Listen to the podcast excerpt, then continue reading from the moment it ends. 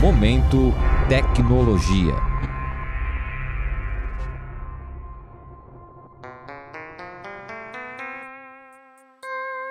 Alessandra, já reparou em todo o lixo que a gente produz no dia a dia? Tipo, só com embalagens acho que já enchi umas três latas de lixo essa semana. Pois é, Guilherme. O que mais me preocupa é que esse lixo vai levar séculos para deixar de existir. Por exemplo, o plástico filme leva no mínimo 100 anos para se decompor e ainda produz microplásticos nesse processo. Então, e se eu te dissesse que tem inventores aqui da USP que estão tentando mudar isso? Adélia Blasto, professora da Faculdade de Filosofia, Ciências e Letras de Ribeirão Preto, é uma delas, e tem desenvolvido diversas patentes de embalagens biodegradáveis e até comestíveis. Prazer, Délia. Você poderia me explicar como funcionam essas embalagens? Os plásticos que a gente propõe no nosso grupo, eles são materiais biodegradáveis feitos a partir de resíduos agroindustriais, mas também tem uma característica diferente, que eles têm é, compostos bioativos que podem ter atividade antioxidante, também atividade antimicrobiana. Se diferenciam dos outros porque é, se degrada na natureza, protege o alimento sem contaminar e até podem ser comestíveis. E como surgiu essa ideia?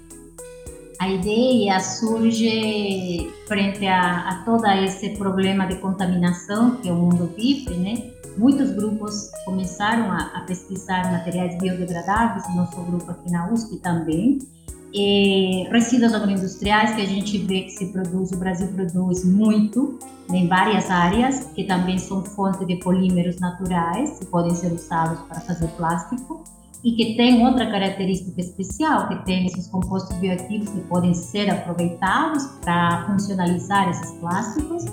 Professora, que impacto ela pode ter na indústria alimentícia? Para a indústria alimentícia, a indústria alimentícia ela se beneficia porque primeiramente é a indústria que mais consome plástico sintético. Reduz o consumo de plástico sintético, diminui a contaminação, estes materiais se degradam, são biodegradáveis, em três meses podem se degradar em condições né, de compostagem, inclusive. É, e, e, além disso, é, estes materiais elas têm uma propriedade ativa, ou seja, durante o armazenamento do alimento, eles vão protegê-lo contra a, a, a problemas de oxidação, enraizamento em gorduras. Então, essa ideia de poder dar essa atividade e diminuir o uso de aditivos alimentares. Idélia, o que falta para encontrarmos essa tecnologia no mercado? O que falta é testar isso em grande escala, né? em escala de industrial. É, e isso que a gente ainda não fez, porque fizemos isso no laboratório, a gente desenvolveu de vários resíduos, de resíduos de corante de cúrcuma, urucum, mesocarpo de babaçu, nós temos de uva, resíduos de uva, camarão, caranguejo, todos têm potencial de ser utilizado, mas testá-lo a grande escala está faltando. E outra etapa que nós estamos também tentando fazer e definir né, ou a aplicação de cada um desses materiais, porque eles vão ter uma aplicação específica para um tipo de alimento, de tal forma que a indústria ela saiba qual filme ou qual plástico e para qual alimento pode ser utilizado, qual seria eh, esse ganho em vida de prateleira do alimento. Essa etapa estamos desenvolvendo. Muito obrigada pela participação, professora.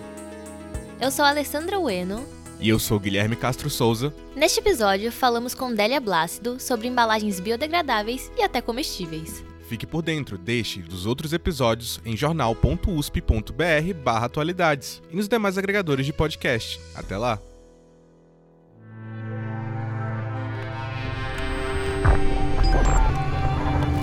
Momento Tecnologia.